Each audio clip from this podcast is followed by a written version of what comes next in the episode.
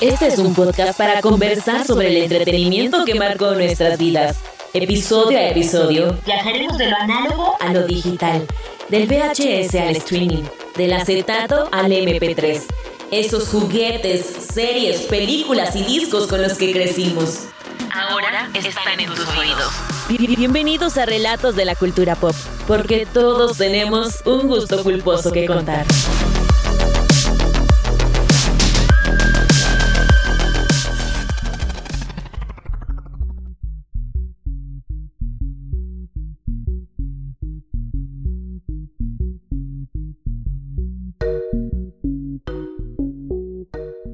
Y aquí estamos amigos nuevamente en este espacio, sí, unos cuantos meses atrás llenos de polvo, pero aquí lo sacudimos. ¿Por qué? Porque los Goonies se juntan para hablar de lo que más les gusta. Y les voy a contar la anécdota. Nosotros usualmente eh, una vez al mes, si bien nos iba o si la billetera no lo permitía, nos íbamos a juntar a un restaurante a comer para hablar de cine.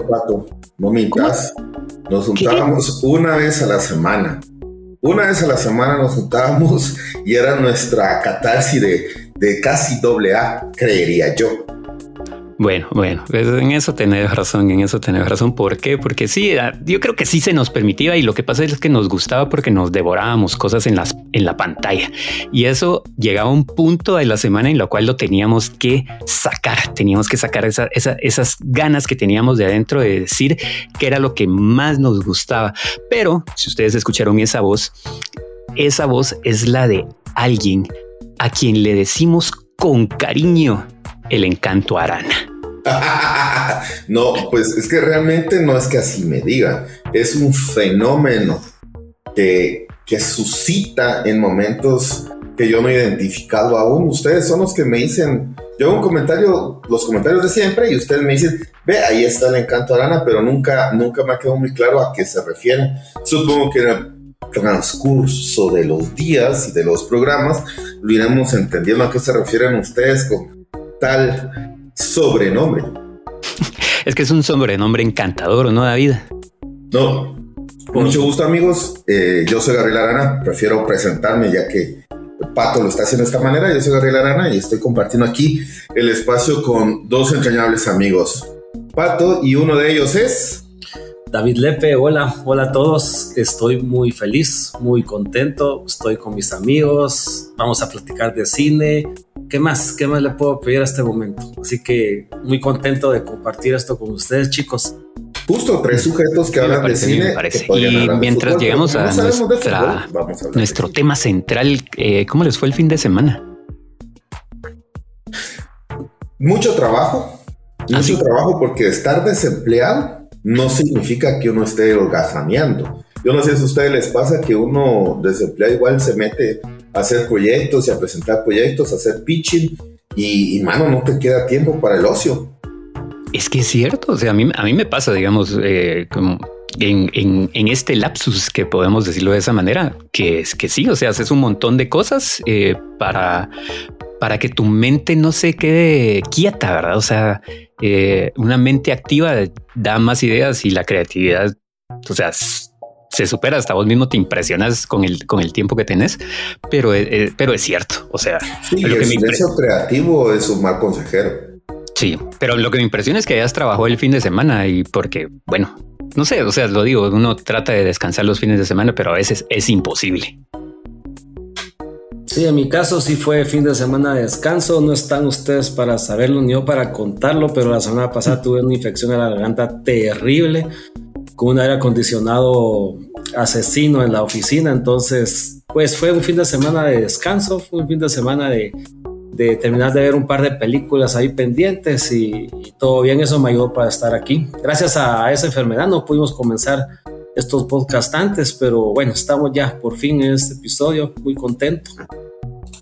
Pero fíjate que yo creo que esa, esa pausa de salud eh, ayudó porque, digamos, lo voy a contar de esta forma. El fin de semana estuve en eh, cerca de la taquilla de un cine de la zona 1 y me quedé ahí un tiempo porque estaba ayudando, apoyando, mejor dicho, a, un amigo en una presentación que, que, se hizo y pude ver esa, ese mar de gente que pasaba enfrente a mí y ciertas cosas encantadoras que una taquilla de cine no quita nunca, ¿verdad? Como hablábamos hace unos días, hay mucha crítica acerca de, las películas que se están presentando y yo les ponía sobre la mesa acerca de, lo que es la taquilla de cine, ¿verdad? Que a pesar de que la película la destruyen en, internet y por medio de críticas en redes sociales, la película la película, en este caso eh, una de, de, Disney, un remake, un live action, eh, fue un éxito de taquilla, ¿verdad? Entonces alguien me dijo, sí, es que hay una compañía que le gusta hacer un discurso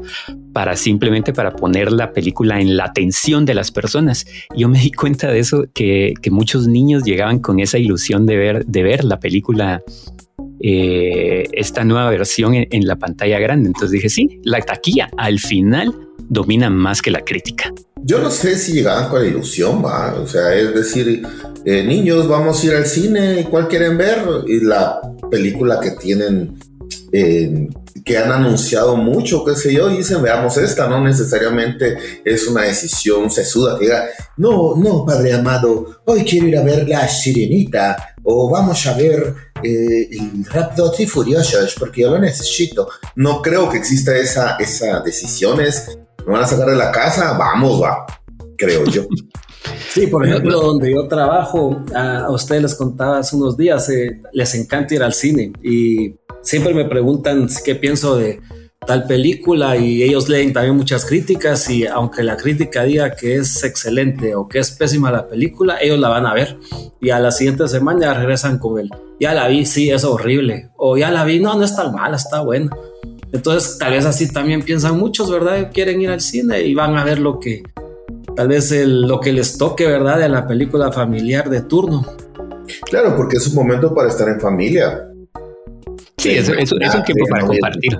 No, no ves a tu papá porque tus padres están divorciados, ¿va? Y vas al cine porque, ay, voy a estar con mi papá conviviendo. No están pensando en, vamos a ver eh, Transformers. Van estoy con mi papá, creo yo, no, no sé, no sé. Sí, puede ser una de, puede ser una de las causas y, y, no estás totalmente equivocado, ¿verdad? Porque es lo que yo te digo, o sea, vi muchas, muchos niños que llegaban en compañía de un solo, de un solo papá. Puede, puede ser que esa sea la causa simplemente y te das cuenta, pero te das cuenta de esa ilusión de que, de que el cine y una butaca eh, hace en una sala, ¿verdad? Ir en compañía, disfrutar eso, comprarse unas palomitas, un agua, si si se lo permite y disfrutar de la película, que al final, como dice David, les guste o no, eso lo van a decir hasta que termine la película, ¿verdad? Pato, ¿ya habías estado antes en una taquilla de cine? Fíjate que no, no es la primera vez que, que, que lo hago. Nunca, nunca se me había dado esa oportunidad de servicio al cliente, lo voy a poner de esa forma, porque es agradable, vos, es agradable venir y, e interactuar con las, con las personas que llegan y te preguntan y vos le decís, ah, mire, es en tal y tal sala, eh, sube las gradas a mano derecha, vuelve a subir otras gradas y ahí está, otras personas lo van a atender. Es, es muy, es muy agradable eso, ¿verdad? Entonces... Pero ninguno te dijo, eh, estimado señor Pato, ¿qué película me recomienda? No, porque fíjate que la otra señorita que estaba ahí, la encargada de, de, lo que era el cine, ¿verdad? A ella sí le preguntaban porque ella sí tenía su uniforme y todo, iba indirectamente. Más confianza. Eh, pues no te sabría decir si, si era confianza, pero tal vez me miraba un poco desubicado. Mejor le pregunto a la señorita porque ella tiene como que más conocimiento de verdad. No sé, no sé, no sé, o sea, no sé. O tal vez porque, digamos, yo sí tenía una camisa de lo que era la presentación, entonces como que se ponía en duda si este trabaja aquí o no. Entonces tal vez por eso no me preguntaban, ¿va? Pero, pero hablando de estrenos de cine, les quiero decir de que de que en unos días, en unos días se va a estrenar una película muy esperada por, por un fandom que, que, ¿qué les puedo decir? Que el trailer, comencemos desde el trailer, ha llamado mucho la atención y es una película que ha que siempre se preguntó si iba a salir o no iba a salir. Y les quiero decir que es esta es tal vez la película que cierra el círculo de que se comenzó hace algunos años cuando DC, esta compañía, quería luchar en la taquilla de cine por sus superhéroes. Y estamos hablando de The Flash, o mejor dicho, o vamos a hablar en opiniones personales de The Flash. Saben que yo hoy vi un. Yo realmente no soy. No creo mucho cuando ves un tráiler y que en el mismo tráiler te ponen frases de, de, de, críticos de cine que supuestamente ya la vieron y dicen. Tal crítico dice tal cosa. Y que la que vi, por ejemplo, decía de que eh, con esta película de Flash es un reboot a todo el universo de DC por contenido que me parecería, me, parece que tendría mucho sentido porque entiendo que una de las películas, una de las historias en las que se inspira esta película de Flash es Flashpoint, que es precisamente lo que abrió el, universo a los, al multiverso de DC y a los 52 y cuando empezamos a saber lo de los 52 universos de, de precisamente de DC. Y si me permiten, les voy a leer cuál es la reseña oficial de, la película, que la verdad está diseñada para no decirte nada. La reseña es que Flash retrocede en el tiempo para evitar el asesinato de su madre, lo que trae consecuencias involuntarias en su línea de tiempo. o sea, no te dice nada, solo te, te dice que, que, hay algo en peligro y que vas a ver multiversos. Y la verdad es que, que es, a mí me encantó el reto de la mercadotecnia de la película porque si se dieron cuenta tuvieron que promocionar esta película sin el actor principal, sin el actor de Flash, porque como pues sabemos, el actor Ezra Miller ha estado en problemas terribles con, con la ley. Y yo creo que tampoco es tan difícil. Recordate que eh, Flash eh, tendrá su público, pero Batman realmente es lo que jala más. Y aquí no es uno, son dos Batman los, que están jalando. Si se dan cuenta, no han dicho nada de, la super chica, que de hecho es colombiana. Nadie se ha quejado de que es colombiana. Y de hecho, eh, ella en, las caricaturas al menos es rubia, ¿no? Y alta. Y nadie, yo no he visto al menos, desconozco que haya gente que se esté quejando de eso. Pero la, yo los trailers, lo que me llamó la atención como fan de DC, fan, quiero decir un fan normal, fue precisamente el reto de meter a Michael Keaton y a Ben Affleck y ver cómo tratan de, yo, lo, por, este es el motivo por el que la quiero ver, cómo tratan de reparar todo esto que han hecho en los últimos años con, con precisamente esos personajes que son es Batman y, y ese Flash de, de Ezra Miller, que yo siempre he hablado mal de él porque realmente es demasiado infantilizado, infantil, que no necesariamente es como el flash de las caricaturas, no, no, no es tan así. pero antes, pero antes de irnos tan allá, tan allá de, la, del análisis, eh, vos mencionabas una cosa al principio, Gabriel, y es acerca de lo que es el, multiverso y como lo explicaba David en lo que dice la sinopsis de la película, Flash regresa en el tiempo para, para hacer algo que a él le afecta en la vida. Pero les quiero decir una cosa, digamos, si la gente que solo ha visto, perdón, las personas que solo han visto las películas de DC en la pantalla grande, en ningún momento se explica el acontecimiento que le afecta a Barry Allen en su vida personal. O sea, no está explicado nada eso. Entonces simplemente te da un trazón en la película. Como decía David, que no te da, no te spoilea la película dentro de la sinopsis, pero hay como que que una, una línea de continuidad en, dentro de las personas que se han vuelto fanáticos de los superhéroes a través de la pantalla de cine que no les han explicado esto antes. Entiendo, lo sé que lo van a hacer dentro de la película. Debería, No, no, porque lo hemos visto dentro de los trailers. O sea, lo, lo, miras en el trailer, eh, sucede y ahí entre frase y frase te van explicando el asunto. Pero vos no crees que esos argumentos que hacen ellos acerca de, que los meten dentro de la película, tal vez los deberían de haber explicado antes para no perder tiempo y darle más importancia a la narrativa de lo que quieren hacer en la película. O sea, te ah, pero yo, yo eso ahí tengo una observación. En algún momento leí que en todas estas películas, estas adaptaciones, y eso incluye Marvel y, y etcétera, es que una película tiene que funcionar por sí sola. Entonces, por eso es que cuando ves una película de Batman, siempre vuelves a ver cómo nace Batman, ¿no? Entonces, yo creo que va por ahí. Por eso creo que sí lo, lo, lo van a explicar. O sea, sí vamos a ver ese tipo de, de elementos, al menos con Flash. Y seguramente lo veremos con, con, la super chica. Con Batman, creo que no por, por las dinámicas de la historia que está presentando. Ok, entonces ahí es donde, donde quería ir a un punto de vista de que quiero que me den ustedes dos. Entonces está malo en estar diciendo que ellos van a, a ¿cómo se llama? A reiniciar todo el universo DC, porque entonces si sus películas es estarte contando la misma historia siempre, no tiene ningún sentido que estén rebobinando la, narrativa que ellos ya tienen en la pantalla, porque entonces quiere decir que ellos mismos están diciendo que sus películas no tienen un hilo conductor. Sí, es que recordar que DC y Warner han tenido un problema grande desde el principio cuando querían, eh, cuando pues no pensaron tanto en hacer ellos su propia historia, su propia línea, sino que estaban ahí corriendo atrás de Marvel tratando de copiar lo que están haciendo con los Avengers.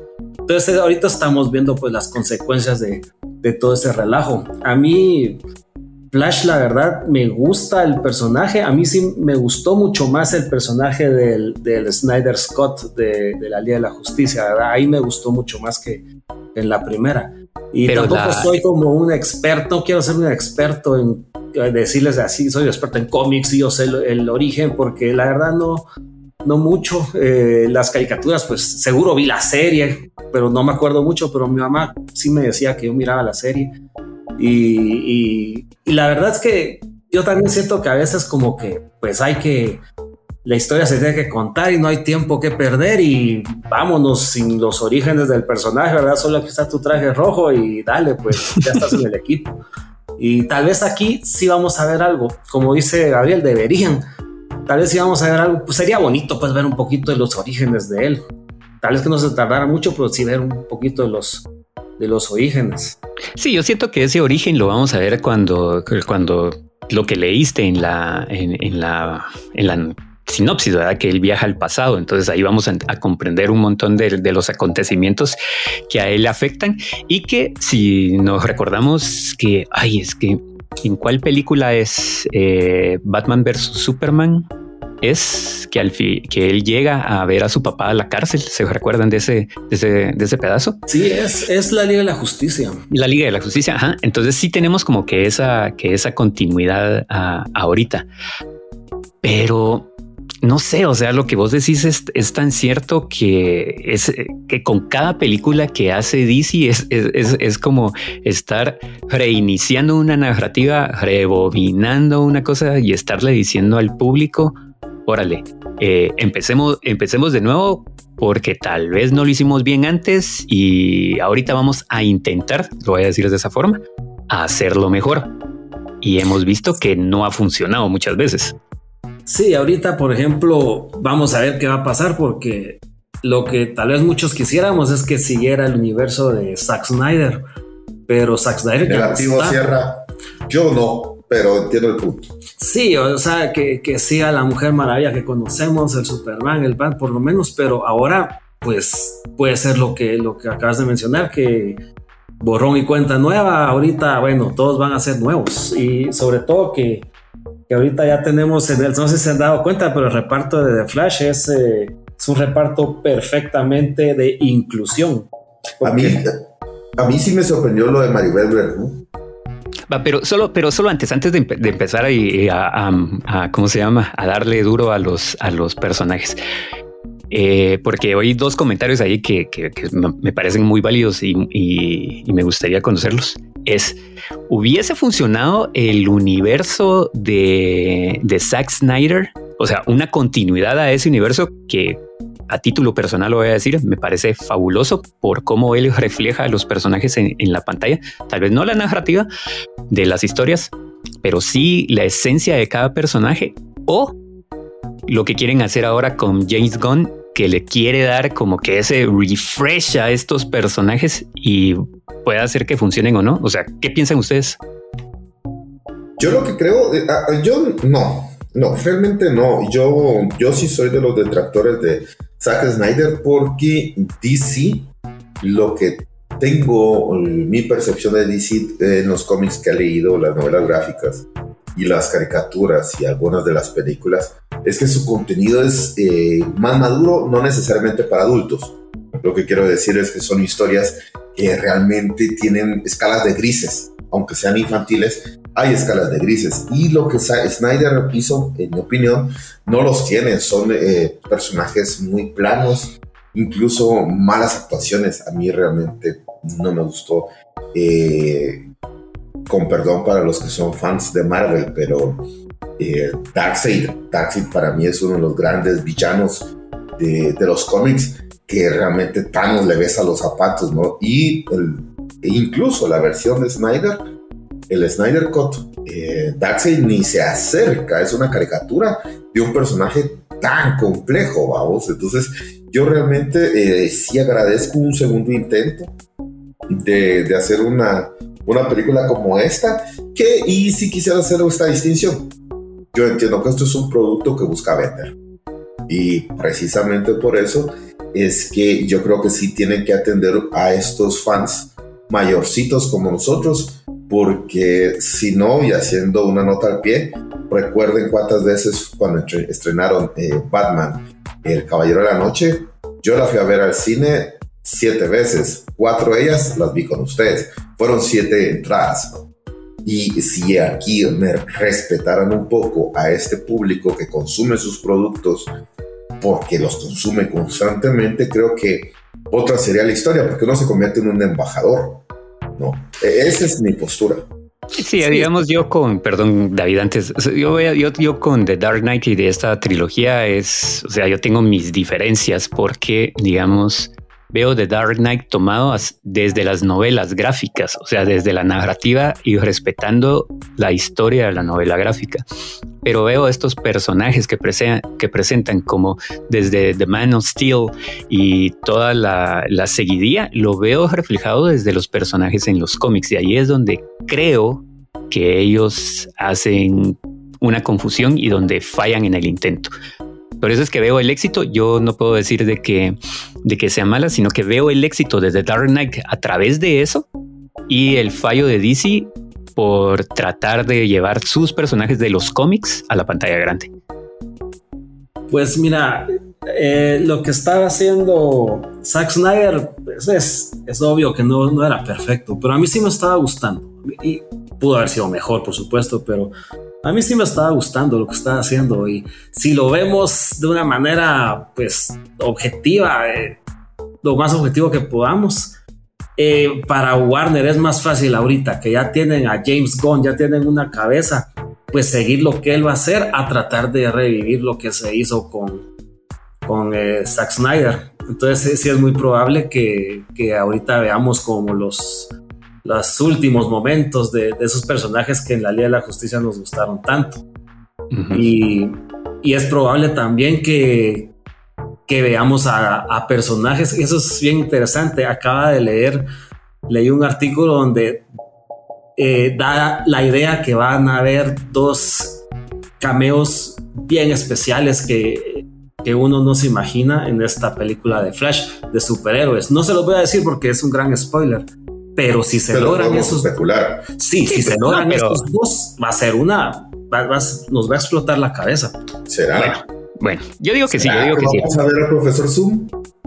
Eh, no, no, no, no va por ahí. Es que ese, es el, tema, porque el, Flashpoint o es uno de los Flashpoints es precisamente el profesor Zoom, que por eso es que eh, de repente Flash aparece en el pasado y luego nos enteramos que es el profesor Zoom que en Flashpoint el profesor Zoom eh, tiene un hoyo en el cráneo porque recibió un balazo, ¿no? Entonces, no sé cómo van a resolver esto. Pero fíjate, fíjate cómo se llama, eh, Gabriel, que Doctor Zoom es parte de Flashpoint. Entonces, para mí no sería un cameo. Para mí un cameo es aquella persona que, que, simplemente aparece y que te da una idea de que, un, de que vaya a seguir una cosa más adelante con él. Pero digamos, si ellos incluyen a, Doctor Sume, esto quiere decir de que es parte de la, de la narrativa. O sea, tiene que ser parte de, la narrativa para que él aparezca. Porque si aparece como cameo no tiene ningún sentido. No tendría ningún sentido porque es así como, ay, vieron que salió tal y tal personaje. Pero ¿de qué sirve? Porque él a través de The Flashpoint te cuenta una historia. Claro. Y entonces, si solo lo dejan en cameo, es un desperdicio. Entonces no deberían de hacerlo como cameo. Pero sí reconozco que, eh, y bueno, en los trailers sale, ¿no? De que no están enfocados solo en Flashpoint, sino en otras historias, porque en Flashpoint no sale la Mujer Maravilla, o que, perdón, no sale eh, la Super Chica, o no, estoy al 97% seguro que no sale la, la Super Chica, ¿no?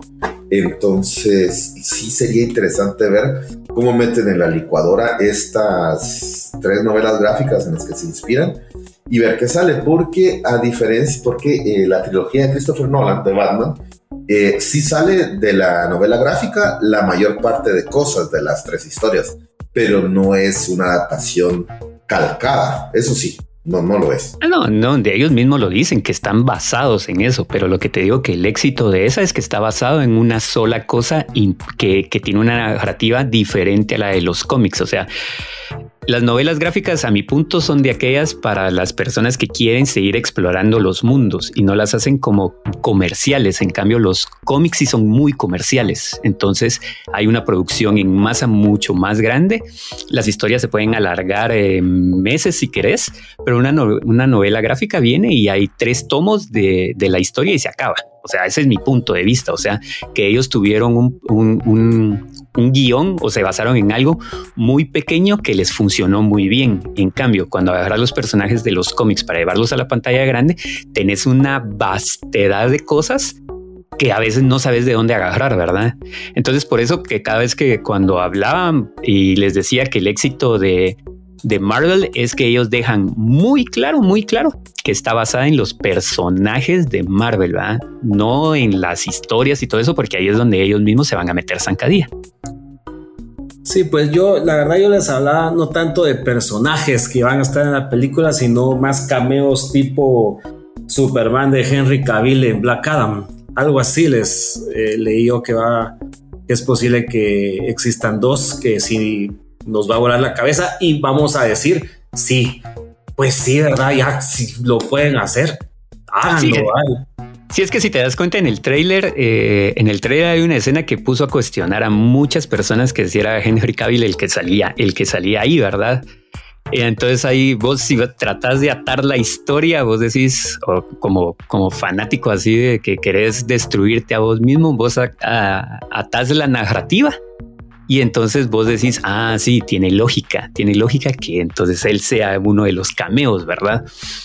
Pero después vos decís, seguís viendo el trailer y, pues, y, después analizás y decís, ah, no, es que esta escena eh, es la siguiente escena de, lo que vi aquí, entonces posiblemente no sea Henry Cavill. Puntos de vista, ¿verdad? Sí, tal vez Marvel ahí nos maleducó de que en su primera fase nos, al final de sus películas nos colocaba casi que el principio de la próxima, ¿verdad? Y entonces nos acostumbramos a ver ese tipo de cameos en las escenas de los créditos, que últimamente ya no lo han hecho también o, lo han hecho mal, no sé, pero tal vez estamos acostumbrados a eso, pero, pero no, yo creo que sí van a ser cameos, pero sí adentro de la película que, que va a haber, pero estoy especulando, la verdad, por lo que leí, pero es posible, es posible, ya hay que, hay que aprovechar. tampoco sería una sorpresa, vamos, eso sí hay que reconocerlo. Sí, o sea, tienen que ser sorpresas agradables porque, digamos, para mí la sorpresa de Michael Keaton es muy buena. Es demasiado buena esa, esa, sorpresa que te que, que llegó y es un Batman con el cual nosotros crecimos que no tiene un closure si se dan cuenta, ¿verdad? Porque sabemos muy bien lo que pasó con con la tercera versión de, Batman y todo el relajo que tuvo Tim Burton con, con Warner y que Michael Keaton dijo al final de cuentas, bueno, si Tim Burton no firma, yo no actúo, y bam, bam, se acabó la historia. Entonces nunca le dimos un closure a ese Batman y creo que es parte de este medio cariño a la fanaticada, por lo cual incluyeron a Michael Keaton. Que a mí me hubiera gustado que hubiese sido un cameo, que lo hubieran mantenido así, Pero como dijo David, eh, el actor principal se metió en un montón de rollos y ellos tenían que vender la historia de, de otra manera, ¿verdad?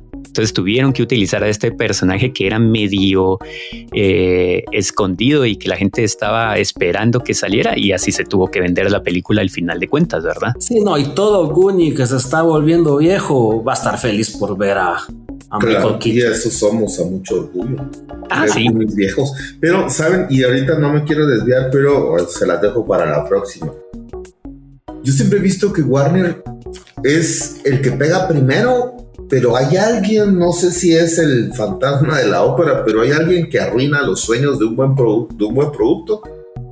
Destruyen la idea, ya no sale y otros oportunistas ven que funciona y lo hacen. Porque recordemos de que Superman con Nicolas Cage iba a ser parte de un universo con Michael Keaton como Batman. O sea, se imaginan eso. O sea, Nicolas Cage ya era reconocido como un buen actor. Pero algo pasó, alguien ha de haber dicho, no, no vamos a ganar mucho dinero se queda ahí enfrascada la historia y unos años después aparece eh, Sony con Marvel y empiezan a explotar esto. Warner se duerme en sus laureles y luego explota Marvel y alguien en Warner dice, ah, bueno, si era una buena idea, hagámoslo. No, no sé si ustedes se han dado cuenta de eso. Sí, mira, seguramente vieron los, las escenas estas que ahora están en internet de Nicolas Cage vestido de Superman y vino el director, algún director de Warner ha haber dicho, este Superman se ve como marihuano de pana. Sí. Entonces, es, eh, nadie va a querer ir a ver a un Superman marihuano, así peludo y todo trazado. Pero pues aquí estamos viendo que, que ahora todos que vemos esas escenas que están en YouTube ahí filtradas de Nicolas Cage con su traje, mucha se hubiera sido genial ver eso y sobre todo verlo con en esos, en ese tiempo, verlo con, con el Batman de ese tiempo, ¿verdad? Con el Michael Keaton, hubiera sido fantástico. Y claro, en la calidad de la época, ¿verdad? Sin duda. Pero yo estoy seguro que esa película hubiera cambiado la historia del cine pop sin duda, sin duda. Mm, bueno, sí, es que hay, un montón de, cosas. Yo simplemente no veo a Nicolas Cage como un superhéroe. Sé que nos tenemos que quitar de, de, ¿cómo se llama? Del patrón, porque a veces creemos no verlos y después lo hacen muy bien, ¿verdad? O sea, yo pensé que George Clooney iba a ser un buen Batman, eh, porque a veces lo que yo hago es visualizar al personaje que yo conozco en dibujo animado y lo pongo dentro de un actor y digo, ah, este puede funcionar y al final de cuentas, pues no pasó, ¿verdad? No funcionó. Que es lo de mi eterna lucha. Para mí, Ben Affleck es un excelente, excelente Bruce Wayne. Batman tal vez no, pero es un excelente Bruce Wayne. Y la gente siempre se me tira encima. Yo le digo, mano, mira cómo, cómo interpreta Bruce Wayne. Y si miras cómo es Bruce Wayne en los cómics, es él. o sea, ahí tal vez sí funciona la idea, ¿verdad? Tal vez no funciona como hablando así. O sea, yo no soy funciona. Uno de los que, yo, yo soy uno de los que coinciden con eso y este es mi argumento. Bruce Wayne es aspiracional.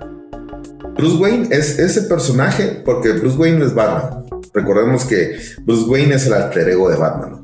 Pero Bruce Wayne es este playboy que tiene todo y a diferencia de su copia eh, eh, Tony Stark, Bruce Wayne realmente es un buen tipo que es filántropo y quiere ayudar en la ciencia, que no quiere figurar mucho.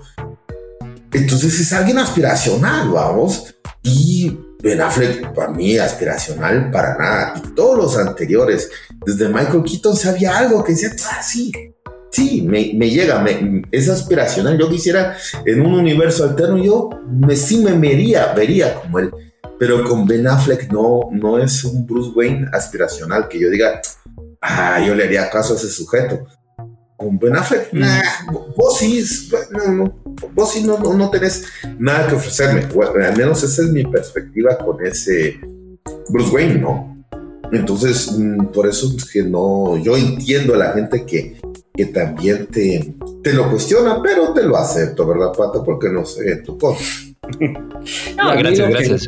Fue que, a mí lo que me sucedió fue que Christian, Christian Bale me arruinó todo porque fue tan buen, pero tan buen eh, personaje que ya después vi a, eh, vi a este nuevo, al, al, ¿cómo se llama? que estamos hablando?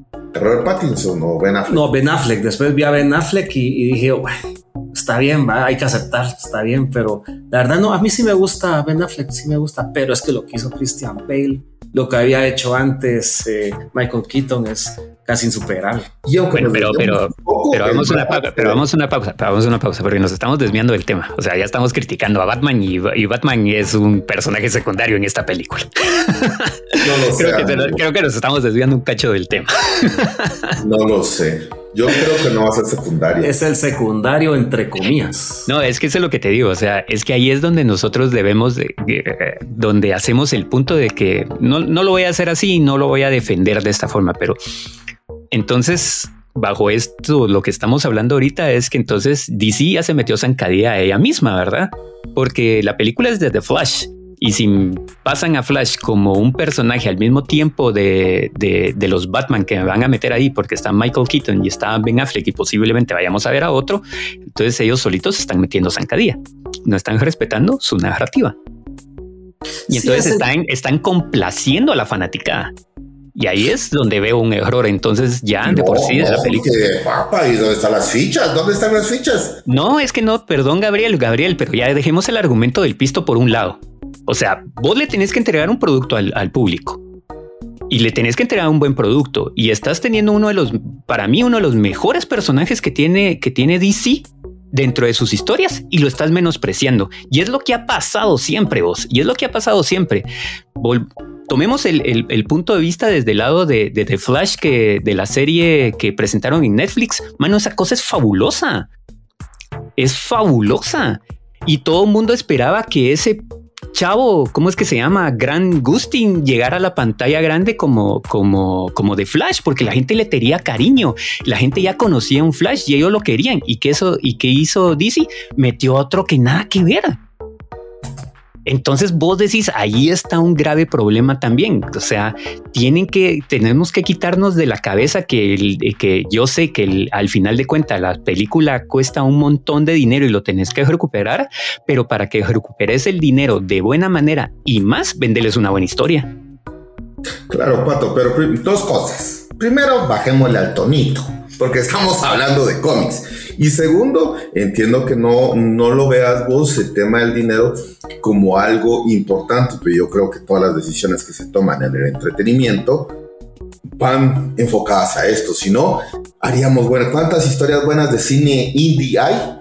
Y no tienen, y, no hay tanta difusión, ¿no? Entonces, por eso es que yo lo menciono. Creo que sí es un faro que se debe tomar en cuenta cuando se habla en películas sobre entretenimiento.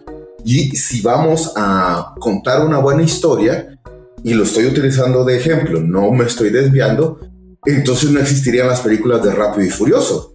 Son historias muy malas, pero venden un montón y van a hacer tantas películas de Rápido y Furioso como, como puedan una vez se siga vendiendo. Entonces yo creo que el argumento de contar una buena historia Primero recordemos que es relativo, ¿no?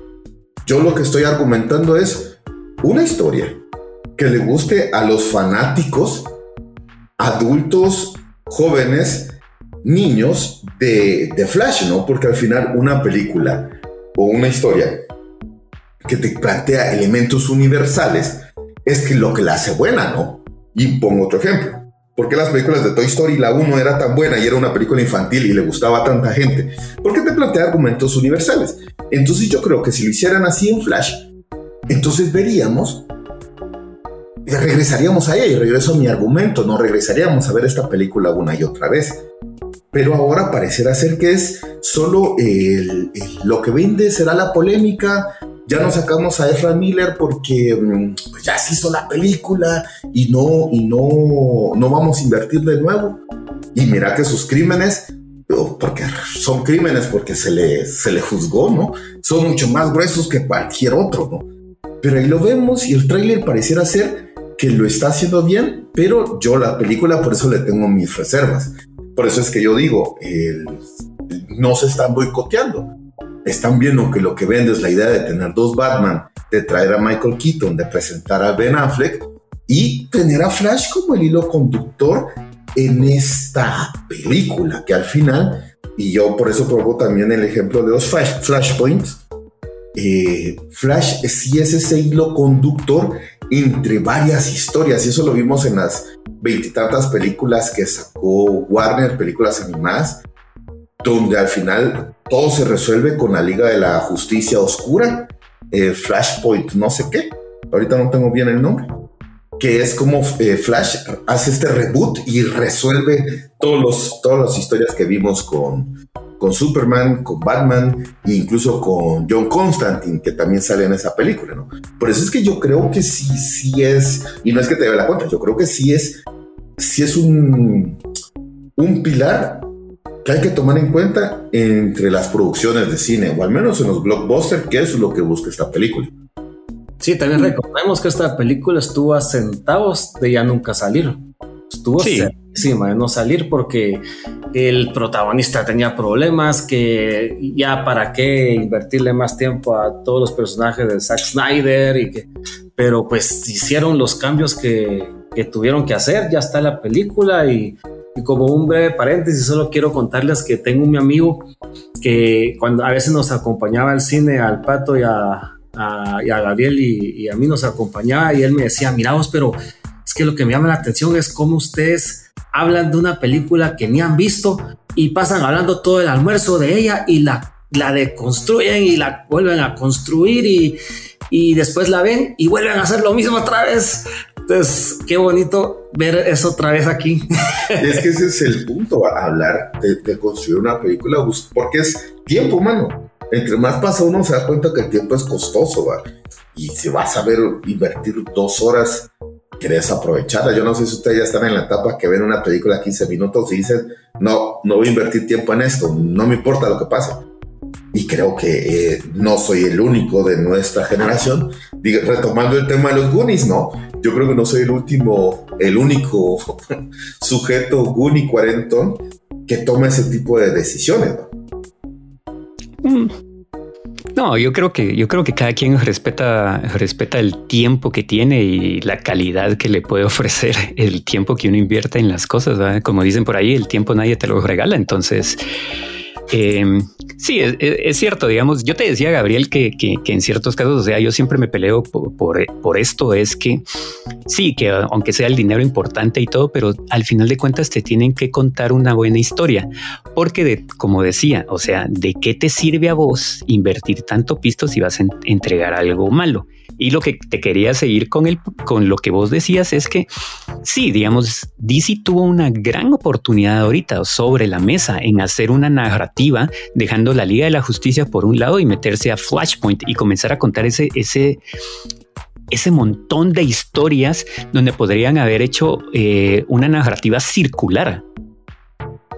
Entonces, eso como que, como que a ellos les hubiera funcionado de maravilla y te apuesto y te apuesto y te apuesto, te apuesto que si eso está entre los planes de hacer el reboot de, de que quieran hacer en el cine, les va a funcionar de maravilla teniendo como la narrativa de, de, Flashpoint. Ahora el problema es que, digamos, don Ezra Miller, con todos los clavos que tiene, él ya no va a poder ser de Flash. Entonces, si ellos logran hacer que este personaje desaparezca y aparezca un nuevo Flash en la pantalla, créeme que se van a llevar la monedita de oro. Uy, pero eso lo tienen que hacer muy bien. Tienen que hacer muy bien porque yo creo que si, si, si, no, si no se ponen las pinzas y, si lo tiran todo así a, a, la fuerza, creo que ahí sí va a ser la verdadera zancadilla. Eh, pero si te has dado cuenta, DC no ha querido, o sea, ahí tiene a sus personajes, como que no los ha querido eh, eliminar, ¿verdad? Pues ahí está. Eh, Henry Cavill dice que ya no va a ser Superman, pero ahí está Henry Cavill, ahí está. Algún día lo pueden volver a llamar. Pensábamos que ya no íbamos a volver a ver a, a Gal Gadot como Mujer Maravilla y ahí hizo su pequeñita aparición, fea por cierto la aparición en, en Shazam. Entonces, Mala. Terrible. Ah, pero, pero, pero, ¿cómo se llama? La aparición en, en ¿cómo se llama? En Shazam es, es bajo un contexto ¿eh? sobre la cancelación de la, de la tercera película de ella, ¿verdad? Sí, supuestamente. Qué bueno que la cancelaron. O sea, es, por eso que ya, que ya aparece ahí, porque como que tenían que pagarle cierto dinerito por una cláusula en un contrato y por eso es que aparece. Y saben que yo, eh, hay una frase que la estoy utilizando como mantra. Me, ayuda a, entender mucho de cómo funciona el mundo y es, hay muy pocos problemas que el dinero no soluciona. ¿va? Entonces, te imaginas, es, lo que decís ahorita. Eh, sale la Mujer Maravilla porque ahí hay una cláusula, vos, y hay que soltar dinero. Y Henry Cavill, sea lo que haya pasado, porque yo creo que al final la información que llega a nosotros ya está súper analizada por abogados, etcétera. Ha de ser temas de dinero, quién sabe, vamos. Muy pocas veces es por diferencias creativas. Y, yo creo que se toman riesgos eh, interesantes, sesudos, lo logran. Por eso es que, y no quiero regresar a hablar de Batman, pero para mí el Batman de, Robert Pattinson, esa historia en ese momento, me gustó. No me identifico con ese Bruno Díaz, ese Bruce Wayne, porque era justo el Bruce Wayne del año 1, vamos, el que estaba empezando. Pero lo que trato de decir es, no sé qué tanta se le estaba apostando a esa película y lo hizo muy bien. Tampoco imagino cuánto le apostaban a la película de Joker por ejemplo. Joker pareciera ser, costó 50 millones. Y es la película, y es así, creo que no la van a destronar nunca como la película más rentable de la historia. Costó 50 millones y recuperó 1.200 millones en taquilla, ¿no? Entonces yo creo que ellos mismos se demuestran de que sí pueden hacer unas historias sesudas, no necesariamente infantiles, universales y que les va a generar mucho, mucho dinero. Yo creo que por jugarle a la segura es que pasan estos errores. Yo siento que es darle continuidad a las narrativas que ellos llevan, porque digamos, de, Joker no tiene nada que ver con esta narrativa de, de, los superhéroes, como te lo, te lo, te lo puse, ¿verdad? Yo creo que es donde está el éxito. Igual The Dark Knight no tiene nada que ver con la narrativa de estos superhéroes y es un éxito. Entonces ahí es donde, donde, voy, donde las cosas funcionan, cuando ellos quieren hacer o le dan cierta libertad a, a, los guionistas, al director y a los productores de hacer un buen producto. Pero cuando ellos quieren involucrar mucho más cosas dentro de la continuidad y ponerse al brinco con otra compañía que lleva una narrativa mucho mejor, ahí es donde fallan. Eso es lo que yo siento.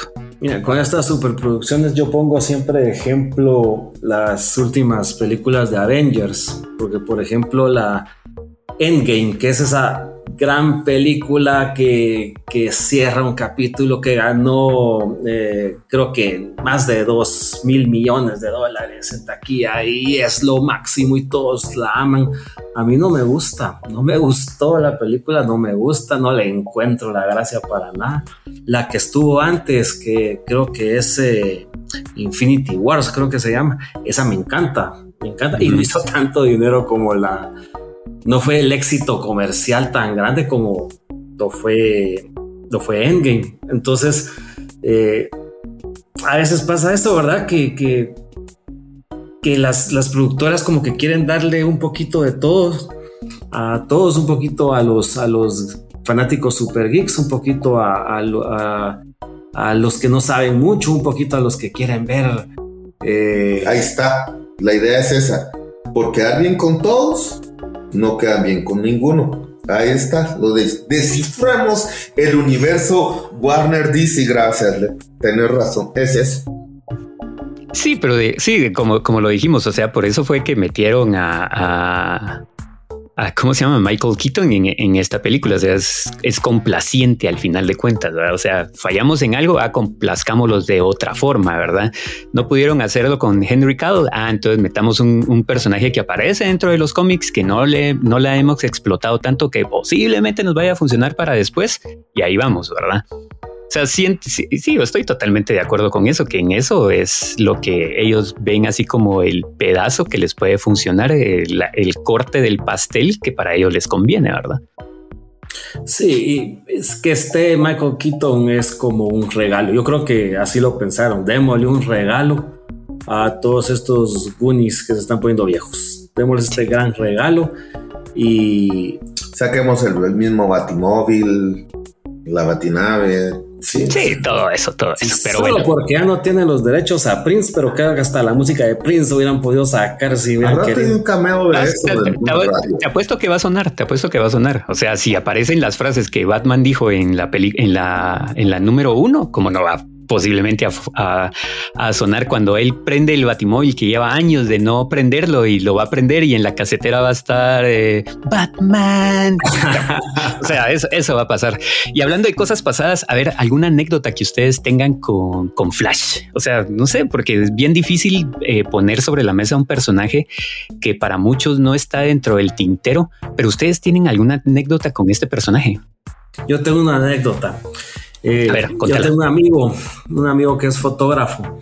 Él tenía un chiste. Él tenía el chiste de que eh, le preguntaba. Él era fotógrafo por mucho tiempo, fue fotógrafo de sección de, de sociedad. Entonces él le Ujú. tomaba fotografías a muchas personas, eh, gerentes de empresas, eh, eh, CEOs de fundaciones y gente importante, inclusive artistas también.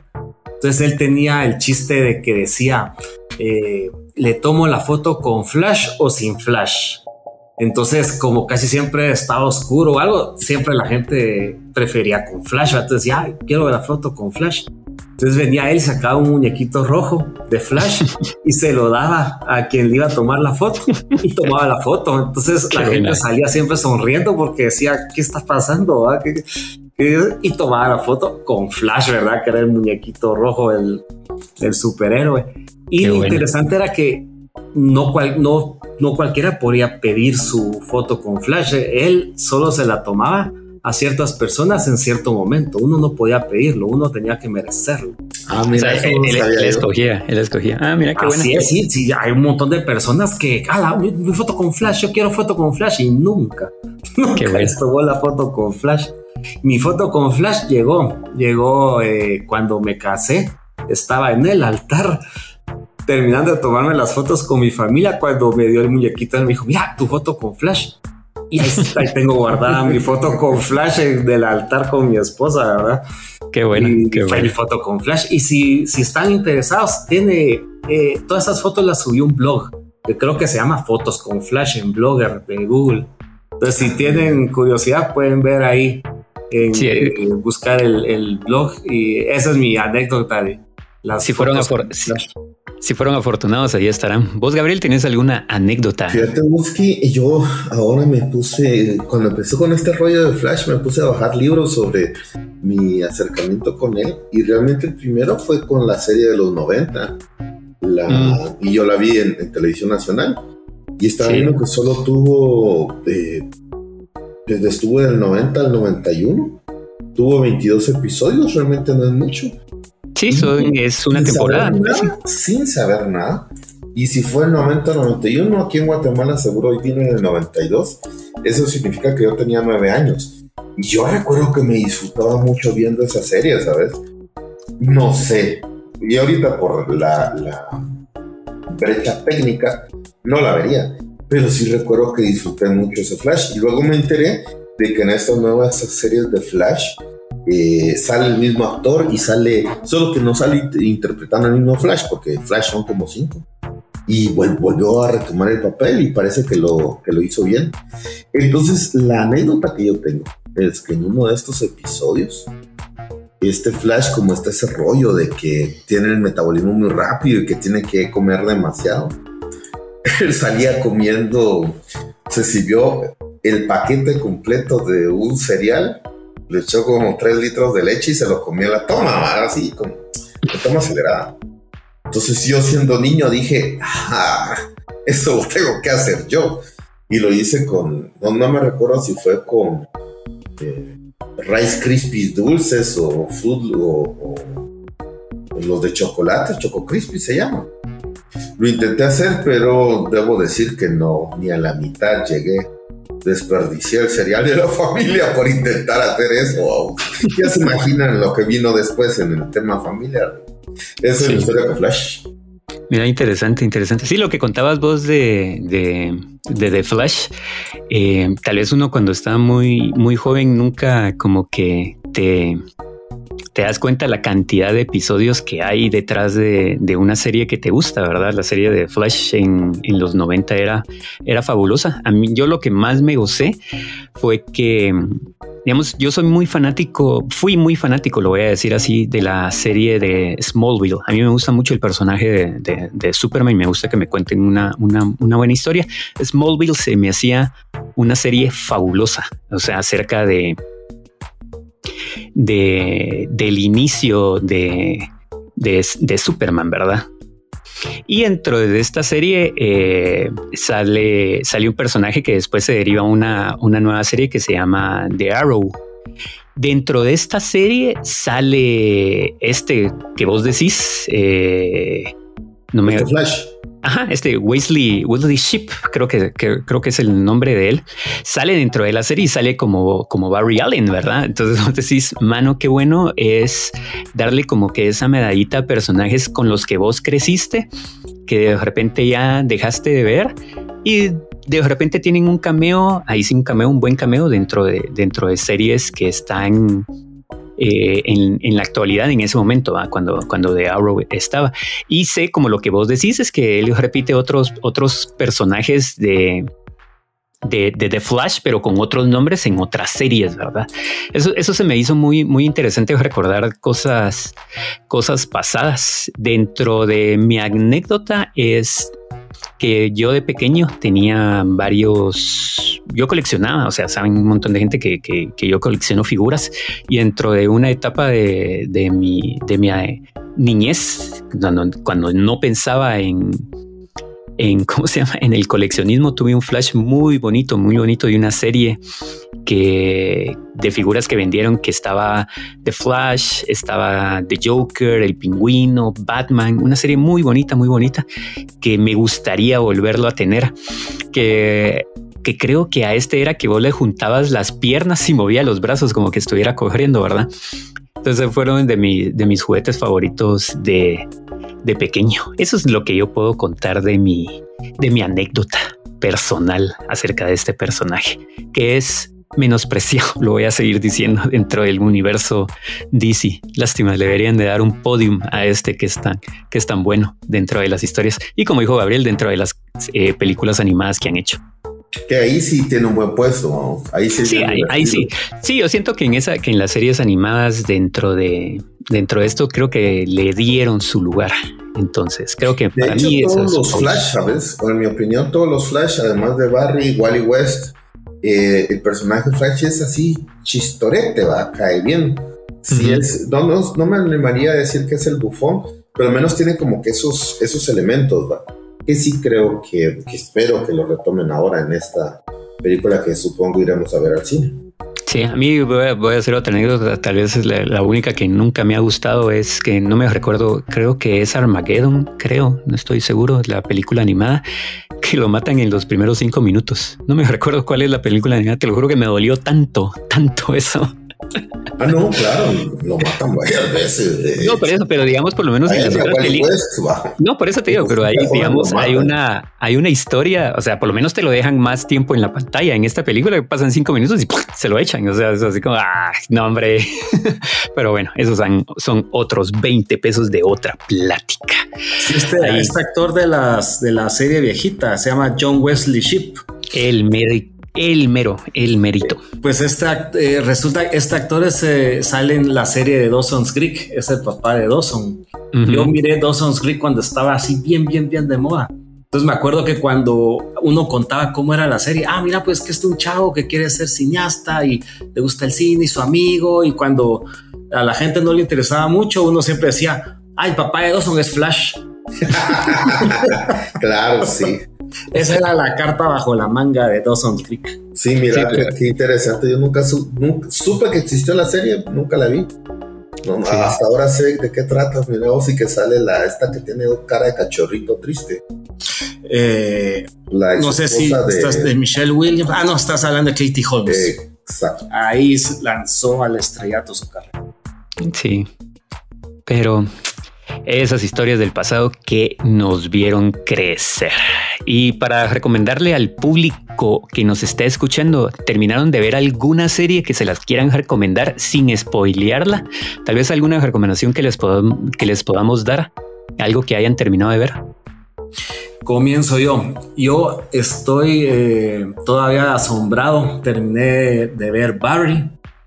Barry en HBO Max. Eh, la verdad es, miren, es una serie, son cuatro temporadas, episodios de, media hora, 25 minutos.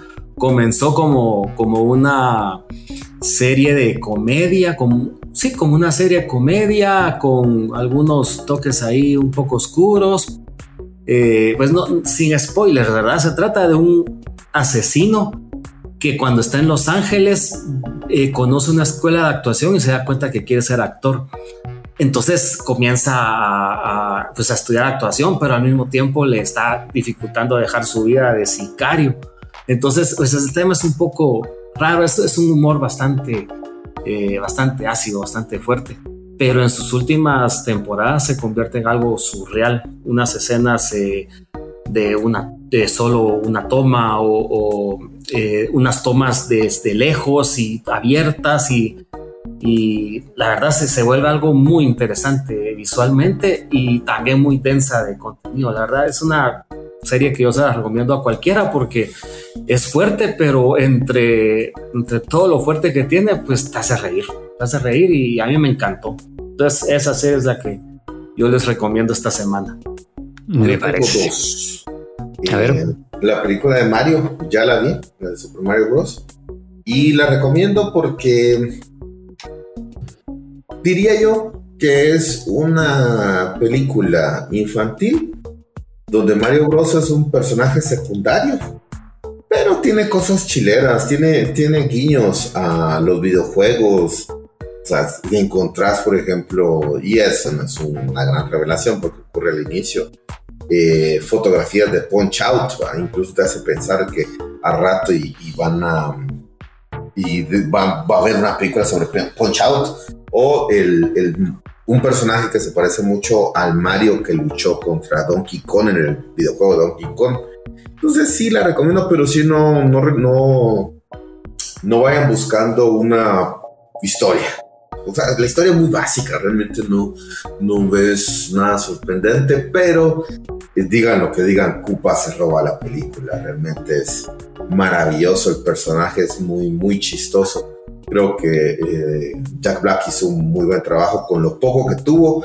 Sale en la pantalla y te reís. Porque recordamos que esto es una comedia, ¿verdad? No es una película que busca sentar las bases de las nuevas masculinidades, etcétera, ¿no? Es, un dinosaurio que ha secuestrado a, a Peach por décadas, entonces no deberíamos de sorprendernos de que él realmente se quiera casar con ella. Eso para mí. Eh, ¿No que no ibas a decir spoilers, pues? Pero si eso se mira en el tráiler. En el tráiler se ve que, se quiere casar con ella porque está vestida de blanco. Y la otra es que hoy precisamente la terminé. Se llama The Master Gardener. Algo así, no sé, mi inglés me falla como el, el maestro jardinero, una cosa así una película real. No, mira, no es, no, no es una película que uno diga, ah, le, voy a, le voy a dar, llenar de premios. Pero si la empezás a ver, la terminas, sin duda, em, las actuaciones te convencen realmente. No, no son formidables, pero tampoco están hechas a la brava como nos pasa con otras películas. Eh, yo Edgerton es el personaje principal. Y estas películas que son de Paul Shader, que es el director, creo que todas guardan la misma línea, ¿no? Este personaje masculino atormentado que guarda muchos secretos, que en alguna capa te vas a identificar con él. Y si yo digo que es una película sobre un jardinero, realmente no va a llamar la atención para nada. Pero, y aunque también te dan cierta información sobre el arte de la jardinería, creo que la película no va por ahí. Y ahí sí, si digo de qué trata, pues sería un spoiler. Creo que es una. Vale la pena darle una oportunidad a una película que por momentos es lenta. A veces la música sí te, te atrapa. Y es esas películas de las miradas, las miradas que hablan, ¿no? que ves cómo dos personajes se, se encuentran y vas entendiendo cómo, cómo esta relación es cada vez más complicada. Al final sí, sí me quedé así como... Eh, eh, va, está bueno, está bueno. Pero sí, sí la recomiendo. Y es categoría R, por cierto, entonces, si la que puedes no, no es para todo público. Yo simplemente les tengo que decir que vean Succession. Man, qué, qué serie tan fantástica. La única forma que la puedo descifrar o recomendar es que si ustedes quieren ver algo que nunca tenga un final feliz, véanla. Es maravillosa. Para mí ha sido una de las eh, ¿cómo, cómo ponerlo? Eh, exprimieron el talento que tiene Jeremy Strong, que ya lo habíamos visto en otras películas, que es un actorazo, pero en esta película se roba el show. Tengo que decir que ha sido de, de las películas que, que, me, que me dejó pensando muchas veces en qué es lo que acabo de ver. Voy a tratar de volver a ver el capítulo para ver si de verdad no se me pasó algún detalle porque te deja así como bien sentado dentro de la butaca esperando al siguiente capítulo que va, que va a suceder. Véanla, eh, es muy buena, muy bien escrita, em, muy bien, muy bien dirigida, muy bien actuada y tiene un, background, esa película de, de preproducción que si en algún momento la pueden leer, háganlo porque les va a volar la cabeza. Es lo que yo les puedo decir. No se las voy a espolear ni nada. Son cuatro temporadas, si no estoy mal, de las cuales ustedes se las van a gustar de principio a fin. Y casi para terminar este podcast, vamos a hablar rápidamente acerca de lo que está en la pantalla grande. Y aquí solo va a ser un pimponé si vamos o no vamos. A ver, eh, vamos a ver Fast and the Furious 10, 10 o ya la vieron. Yo no he visto la 9, no voy a invertir tiempo en la 10 para serte honesto. Yo creo que con la con la el enfrentamiento entre los carros y un submarino nuclear, ahí me perdieron, fíjate vos, y los carros zombies. Ahí fue cuando dije, no, ya, ya no soy su público. Si yo no. Pues yo ya la vi, eh, la vi de una forma muy extraña, solo les voy a decir que eh, era una página de Facebook y la vi en mi celular. Eh, es, no sé, el, carrito de Toreto con el carrito de Cars, no, yo no le veo la diferencia. Chao, chao. hacen las mismas payasadas. Entonces, pues ya la vi, ya sé por qué la gente la está yendo a ver y todo, porque es de esas películas de apagar el cerebro y, y veamos cómo vuelan carritos, cómo hacen chistes malos, cómo se pelean exactamente como que fuera data science cada, no sé, 14 minutos hay que, hay que tener una pelea y se empiezan a pelear entre amigos y los que eran enemigos ahora son amigos y ya. Pero yo la vi, pues para que yo la haya visto completa, claro, adelantando pedazos que de verdad no, no me interesan. Ahí está. No la recomiendo, pero sé por qué es un éxito. Eh, yo solo a decir que tal vez sí la vaya a ver, porque al final de cuentas eh, en algún momento he visto todas las demás películas y no es que me muera de ganas de verlas, sino que simplemente así como un día que esté trabajando en algo, la voy a poner de fondo y ahí que suene la película y tal vez para, para darle un espacio en mi lista de pérdida de tiempo, tal vez lo voy a poner de esa forma. Eh, Mario Bros, ya sabemos que Gabriel dijo que sí la vio y sí le gustó, a mí me encantó, tengo que decirlo, me pareció fabulosa la película dijo Gabriel, muy simple, sí, pero entretenida. ¿Vos, David? Sí, la tengo todavía, tengo que verla con, con mi esposa y mi hija, les tengo la promesa que tenemos que ir al cine a ver esa película, pero no hemos podido. Pero sí, la iré a ver. Ok, otra película que creo que se estrenó este fin de semana fue Spider-Man Across the Spider-Verse. ¿La irán a ver o ya la vieron? Yo no la he visto. Eh, debo de reconocer que la anterior me la vi en dos momentos. En la primera, el, la primera, el primer intento no, no pude, me pareció estúpidamente infantil. De verdad que dije, no, esto ya no es para mí. Porque es demasiado torpe este, este Spider-Man en esa película. Pero leí un par de reseñas que coincidían conmigo y decían que uno le diera su momento que la película se recuperaba, que eso también, que era el fallo, ese, ese inicio de realmente torpe, ese, ese, y ahorita va mi frase famosa, ese chiste pastelazo, va de que solo hace falta que aparezca Goofy. Pero después sí reconozco que es una gran película, después de ese momento, que es precisamente eh, cuando empezamos a ver ciertas dinámicas narrativas súper, súper, súper, súper interesantes.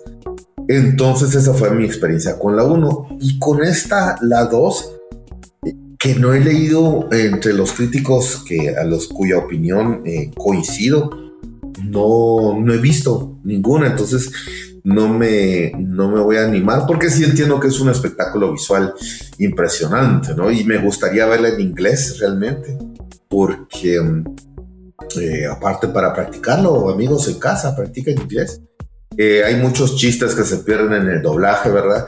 No voy a meterme a la polémica de que el doblaje seguramente es una basura porque es con, con youtubers. Es, es más por el contenido en inglés, pero no sé si voy a pagar por ella, me voy a esperar unos 3, 4 meses a que salga a los servicios de streaming.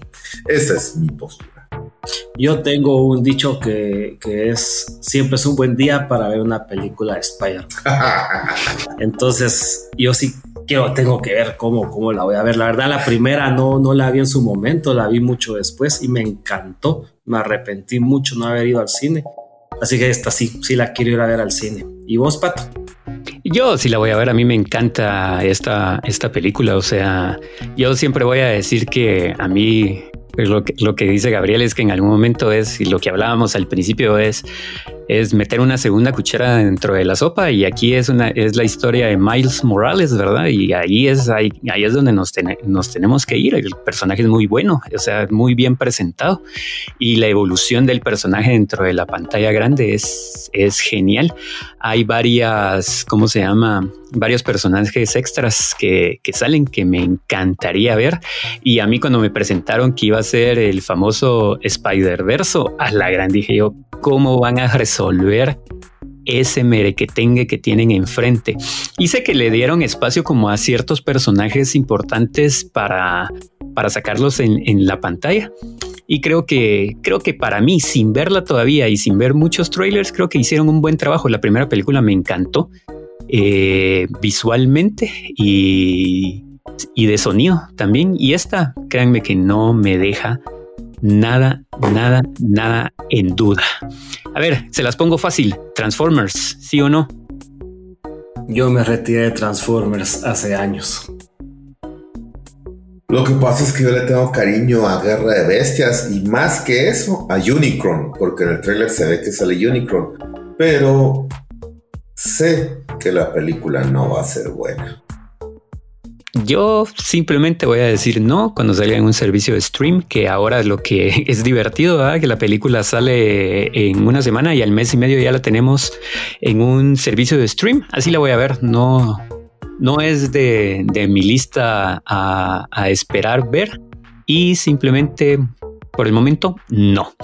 Elemento, elementos de Pixar, creo que se llama esta Elements. Sí, yo voy a utilizar tu eh, tu metodología, Pato, de esperar a que venga stream. Ahí la voy a ver con, con mi hija, seguro la vamos a ver. ¿Vos, Gabriel? Yo realmente, eh, Pixar hace mucho que ya no, ya no merece mi respeto. Y yo creo que esta película va a ser intensamente con elementos, una cosilla por ahí y eh, amor de muchos colores. Yo creo que por ahí va a ir. No, no me. No, el trailer se viera bastante cueva realmente, ¿no? Era lo que les decía, ya no son historias animadas universales, sino que son infantiles y no, no, tampoco creo verla. Yo si no voy a poner así como que muy mucho. Eh, la voy a ver igual que David en stream. No me interesa ir a verla al cine. Sí, la quisiera ver simplemente porque Pixar siempre presenta algo, algo bonito, algo muy bien trabajado dentro, dentro de la pantalla. Tristemente tenemos una coyuntura ahí de, debate en lo que se presenta o no, pero eso lo voy a dejar por, por, un lado y simplemente la voy a ver cuando llegue a un servicio de streaming que ya sabemos cuál es, ¿verdad? Y una película que Bueno, no es, no es película, ¿verdad? Es, es, es, una presentación especial que para muchos fanáticos creo que la están esperando y esta sí se las voy a poner sobre la mesa si la van a ver o no al cine. Es el World Tour de Metallica. La irán a ver al cine, ya que creo que la de este de, de Pink Floyd tuvo un gran éxito en su presentación, única presentación aquí. Irán a ver a Metallica al cine en una butaca. Desde que con Metallica, va, ¿qué, ¿qué, nuevo nos puede ofrecer Metallica, verdad? Entonces nos ofrece el nuevo disco que, que mire, que no me gustó.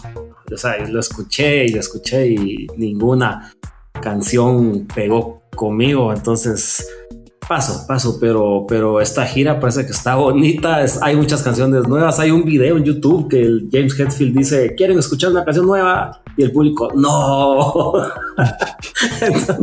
pero tengo una amiga que los va a ir a ver este año a, New Jersey. No puedo decir quién es porque es un secreto y su esposo se enojaría si se entera en un podcast y no que se lo diga a ella, pero ella nos va a ir a ver y seguro se la va a pasar bomba. ¿Vos, Gabriel? No, no, a mí Metallica me perdió hace mucho tiempo. No, no, realmente no. el invierno escuché el disco, pero como eh, he saqueado que hay ciertas bandas que te gustan o te gustaban en infancia y regresas a ellas. Escuché el disco, no, no me gustó tampoco y eh, realmente creo que Metallica, sus conciertos son demasiado mecánicos. Como ahorita tengo que decir esto, entre canciones, vamos a ver, y después del, no sé cómo decirle, CPT o menage, lo que le dio a James Hetfield en el escenario, eh, me llegó a pensar que Metallica debió haberse pues, disuelto hace mucho tiempo. No sé si desde que echaron a Jason Newsted, pero sí, no, no, no, no la pienso ver. Precisamente porque son canciones que, que no me gustaron. ¿Vos, Pato? Yo nunca he sido fan de Metallica, eso lo saben muy bien muchos, escucho canciones de ellos y a mí simplemente después del de, famoso llamado y apodado The Black Album. Creo que Metallica ahí hizo un closure en su carrera y ya todo lo que vino después, que no sé cuántos años serán, 25 creo que son, o no sé, es otro... Sí, por eso te digo, es, es, es otro Metallica, es un Metallica que se construyó para la para la producción en masas y bueno, les está yendo bien, pero dentro de ese bien que les está yendo no está incluido mi, mi dinero. Nada más lo tengo que decir. Y bueno amigos, ya nos escucharon hablar de cosas que tenemos que decir acerca del cine. Nosotros somos y nos describimos como Goonies que ya están viejos, pero les encanta todavía irse a sentar en una butaca de cine y disfrutar de ese séptimo arte. Antes de la despedida formal, Gabriel, algo que le tengas que decir a los que llegan a este minuto de escucharnos. Como siempre, síganos en nuestras redes, ahí estarán en, la descripción. Si tienen alguna sugerencia sobre película y quieren ver cómo nos peleamos, por favor, no lo duden. Eh, y gracias, gracias por estar ahí. David. Gracias por su tiempo a todos los que escucharon este episodio. Yo estoy muy contento que ya comenzamos esta nueva aventura. Eh, la, primera, los primeros años que estuve con el pato, la verdad me la pasé muy bien. Y qué bueno que ahora se, une Gabriel a los relatos de la cultura. Gracias por la invitación fantástico. Y todos los que nos han escuchado, por favor, eh, comenten, den like, comenten, eh, como dice Gabriel, que si quieren que hablemos de algo, eh, pues propónganlo. si no les gustó, pues pónganlo también en, las redes, todo bienvenido. Y gracias, gracias por todo. Como le he dicho muchas veces, cuac, mi gente. Nos vemos a la próxima. Chao, chao.